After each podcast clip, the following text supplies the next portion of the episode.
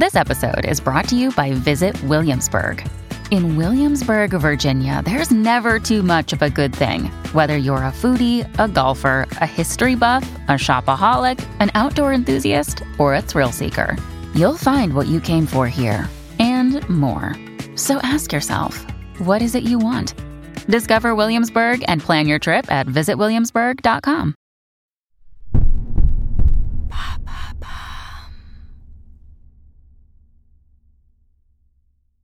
Les démembreuses de Rouen, épisode 3.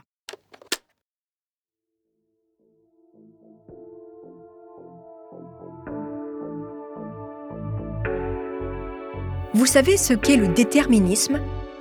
C'est une doctrine philosophique suivant laquelle tous les événements, et en particulier les actions humaines, sont liés et déterminés par la chaîne des événements antérieurs.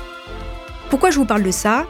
Parce que dans cet épisode, je vais vous raconter l'histoire de Jessica Adam, la complice, mère de trois enfants. Pourquoi a-t-elle accepté de tuer un homme, Slimane Amara, le conjoint de Céline Vasselin, qu'elle n'avait jamais vu de sa vie? Vous écoutez Homicide, je suis Caroline Nogueras.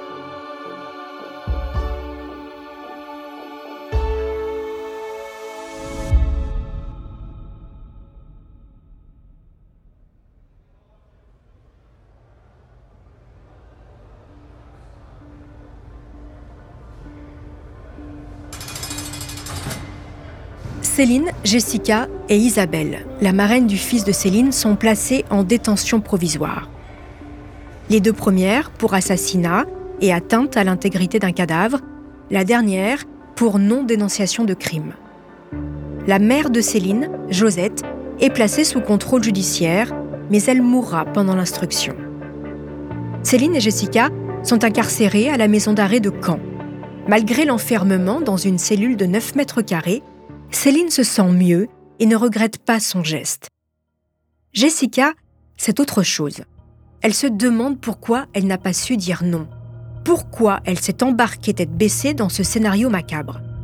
Ses trois enfants lui manquent terriblement. Elle est une mère de famille aimante, une fille sans histoire, qui a su trouver dans la maternité un peu d'amour et de réconfort, malgré une enfance chaotique, et quand je dis chaotique, le mot est faible.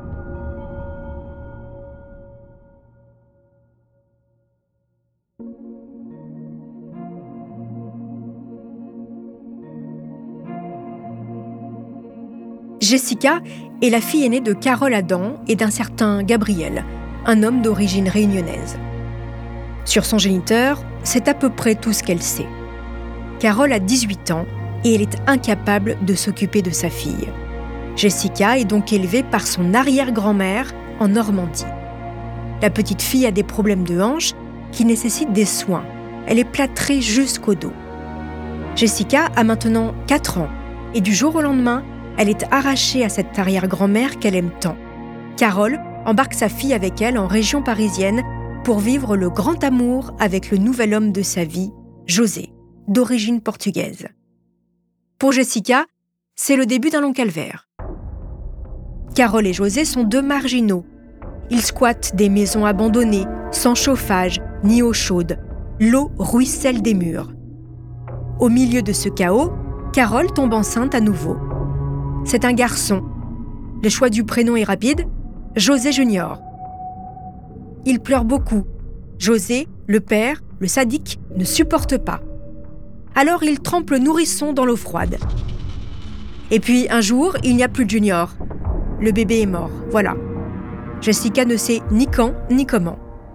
Vient ensuite au monde Jonathan, un autre souffre-douleur, brûlé au troisième degré par José quand il n'est pas attaché à un arbre avec des cailloux dans la bouche pour qu'il se taise. Jonathan sera finalement placé par l'aide sociale à l'enfance pour sa survie. Et puis, il y a Jennifer, la petite dernière. Vous pensez avoir tout entendu dans l'horreur? Eh bien pas encore. La monstruosité de José est sans limite. Jessica est la bonne à tout faire de la maison sous la surveillance de son beau-père alcoolisé. Si la fillette cuisine mal, par exemple, c'est la sanction. Tout est prétexte à la pire des violences. L'enfermement dans un placard, manger des mégots de cigarettes, ravaler son vomi ou se prendre des coups. Mais il y a pire. Les viols en pleine nuit. Et que fait la mère de Jessica? Rien. La souffrance de sa fille n'est pas sa priorité.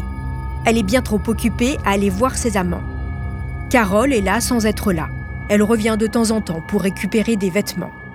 Le calvaire prend fin pour Jessica lorsque son beau-père décide de repartir vivre au Portugal. Il emmène Jennifer avec lui. Carole disparaît à son tour avec un amant, abandonnant sa fille aînée de 15 ans dans un appartement HLM d'une cité de la région parisienne. Alertés par l'école, les services sociaux finiront par venir récupérer l'adolescente et la placer en famille d'accueil quelques mois. Jessica partira ensuite chez sa tante Corinne en Normandie. L'adolescente arrête l'école après sa troisième. Puis, c'est la rencontre avec le père de ses enfants, Tony, un forain dont elle tombe éperdument amoureuse. Elle se marie à 17 ans, tombe enceinte à 19, elle enchaîne les grossesses comme les petits boulots. Trois enfants et des à répétition. Femme de ménage à l'hôpital, vendeuse chez Action, chez Picard. Elle se promet d'être une bonne mère, se saigne pour ses enfants.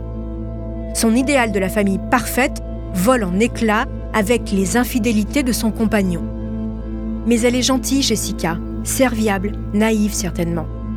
À la maison d'arrêt de Caen, on la surnomme Mère Teresa, c'est la confidente des autres détenus. Les rapports de la prison sont d'ailleurs dithyrambiques sur son attitude.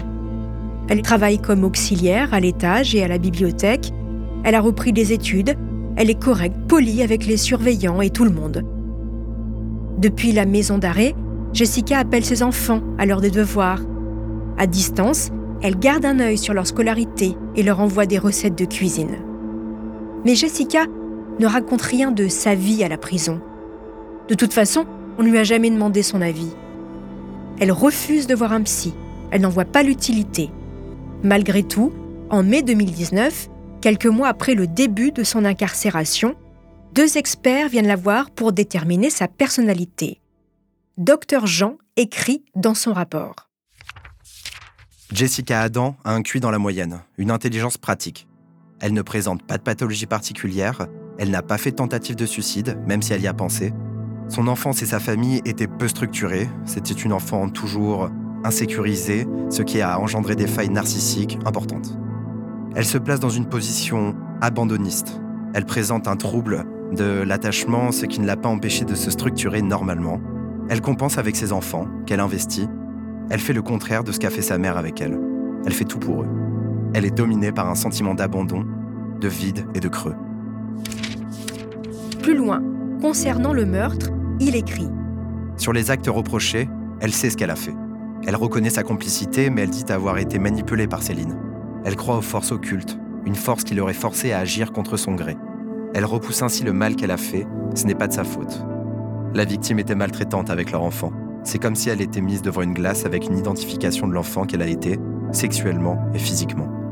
Il y a une forme d'attachement, de collage à l'autre, chez les adultes qui ont vécu une insécurité enfant. Elle se positionne comme la sauveuse qu'elle n'a pas trouvée quand elle était petite.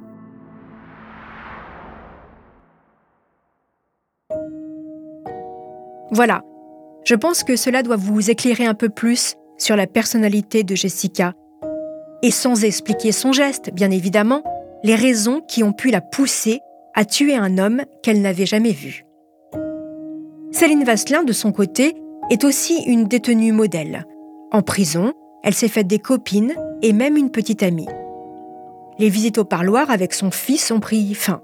Cela devenait insupportable pour Noé, pris de grande colère dès qu'il revenait dans sa famille d'accueil. Vous l'aurez compris, un crime, ça ne détruit pas qu'une personne. C'est un drame en cascade qui ruisselle sur chaque membre d'une famille. Avant de poursuivre cet épisode, nous voulions vous remercier pour votre écoute. Si vous voulez continuer de nous soutenir, abonnez-vous à la chaîne Bababam Plus sur Apple Podcast. Cela vous permettra une écoute sans interruption. Ou bien écoutez ce message de notre partenaire sans qui ce podcast ne pourrait exister. Ne partez pas, je vous retrouve tout de suite après.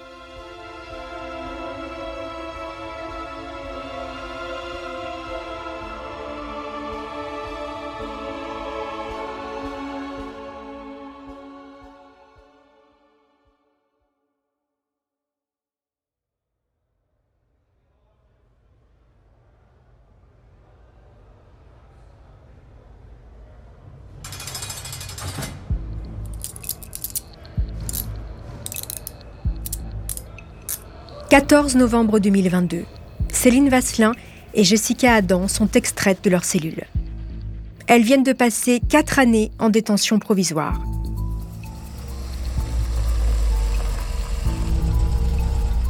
Les deux camions blancs siglés de l'administration pénitentiaire pénètrent dans la cour du palais de justice de Rouen.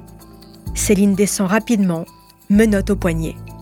Dans la capitale normande, c'est le procès de l'année. Une semaine d'audience pendant laquelle les jurés vont tenter de comprendre les motivations de deux femmes ordinaires devenues des meurtrières. Dans la grande salle des pas perdus, les badauds font la queue, espérant obtenir une place pour assister au débat. Maître Vincent Beprère, l'avocat de Jessica Adam, accorde une interview aux journalistes de Paris-Normandie avant l'ouverture du procès. Ma cliente, euh, elle est comme au départ, complètement perdue. Elle est perdue. Elle ne sait pas pourquoi elle a fait ça, elle ne sait pas pourquoi elle est là aujourd'hui. Du côté de la partie civile, les frères et une sœur de la victime sont venus assister au débat. Ils veulent comprendre pourquoi, après le meurtre, Céline Vasselin et Jessica Adam se sont acharnés sur le corps de leur petit frère. Maître Yasmina Belmokhtar, l'avocate de l'une des sœurs de la victime, toujours au micro de Paris-Normandie. Une seule question euh, qui subsistera et qui, euh, j'espère, euh, ne restera pas en suspens à la fin de ce procès, c'est pourquoi, pourquoi une telle horreur Elles ne l'ont pas simplement tué, elles l'ont découpé en morceaux, dépecé et dispersé. Et la famille de Slimane Amara a besoin de comprendre pourquoi une telle horreur. Elle euh, l'envisage avec beaucoup d'anxiété, c'est normal, euh, mais elle l'attendait aussi, ce procès, après ces années d'instruction, pour euh, avoir ou tenter, en tout cas, d'avoir certaines réponses au crime sordide qui a été commis par les deux accusés.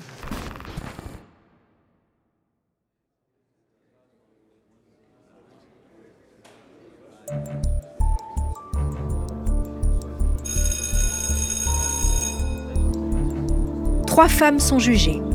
Céline Vasselin et Jessica Adam pour assassinat et Isabelle Carrier pour non-dénonciation de crime. Malade et en fauteuil roulant, cette dernière comparée libre. Céline Vasselin a pris comme avocate Maître Sandra Gosselin. Sa ligne de défense, les violences conjugales et psychologiques. Interrogée par la présidente, la principale accusée pleure beaucoup, se cache derrière son rideau de cheveux blonds elle a du mal à exprimer son geste, à raconter son enfance, ses souffrances. Les jurés peinent à comprendre l'emprise de Slimane Amara sur Céline Vasselin. De nombreux témoins défilent à la barre. Oui, les amis savaient que Céline était malheureuse. Certains ont vu leur ami changer à la naissance de son fils. D'autres reconnaissent avoir ressenti des tensions dans le couple. Une copine raconte que lors d'une soirée d'anniversaire, Slimane s'est montré particulièrement menaçant et en est venu aux mains avec un convive. Il était sous l'emprise de l'alcool. Il était effrayant. Et puis, il y a l'ex-compagne de Slimane, interrogée par visioconférence. Elle est la mère de la fille aînée de Slimane. Elle dépeint un homme au double visage. Je ne pouvais plus gérer ses crises de colère. Quand il a perdu sa mère, il aurait dû être suivi. Slimane, c'était une bombe à retardement, mais pas un monstre. Notre séparation s'est mal passée, il me faisait peur. Mais Slimane, qui ne buvait pas, n'a jamais été physiquement violent avec moi. Et puis vient le tour de Jessica Adam. Elle n'a pas l'habitude de parler d'elle. Déballer sa vie privée et intime devant une salle pleine à craquer est un supplice. Mais son avocat l'a préparée. Il faut qu'elle raconte l'inceste et les violences du beau-père. Jessica, grande, carrée, cheveux tirés en queue de cheval, peine à raconter son geste. Elle ne supporte pas de voir quelqu'un de malheureux quand on lui demande un service, eh bien, c'est rare qu'elle dise non. Mais de là à tuer un homme, ces explications seront-elles suffisantes? Après une semaine de procès, les deux femmes ont été condamnées à 17 et 22 ans de prison. Isabelle Carrier a été relaxée. Des peines insuffisantes pour le parquet général qui a fait appel de la décision. En attendant, les deux femmes retournent en prison. La date du deuxième round est posée, novembre 2023. Une semaine de débat à laquelle j'ai assisté, Dans le dernier épisode, je vais vous raconter ces cinq jours d'audience. Ne ratez pas cet ultime épisode de cette terrible affaire des découpeuses de Rouen. En attendant, chers auditeurs, n'hésitez pas à nous laisser des étoiles ou des commentaires sur vos applis de podcast préférés.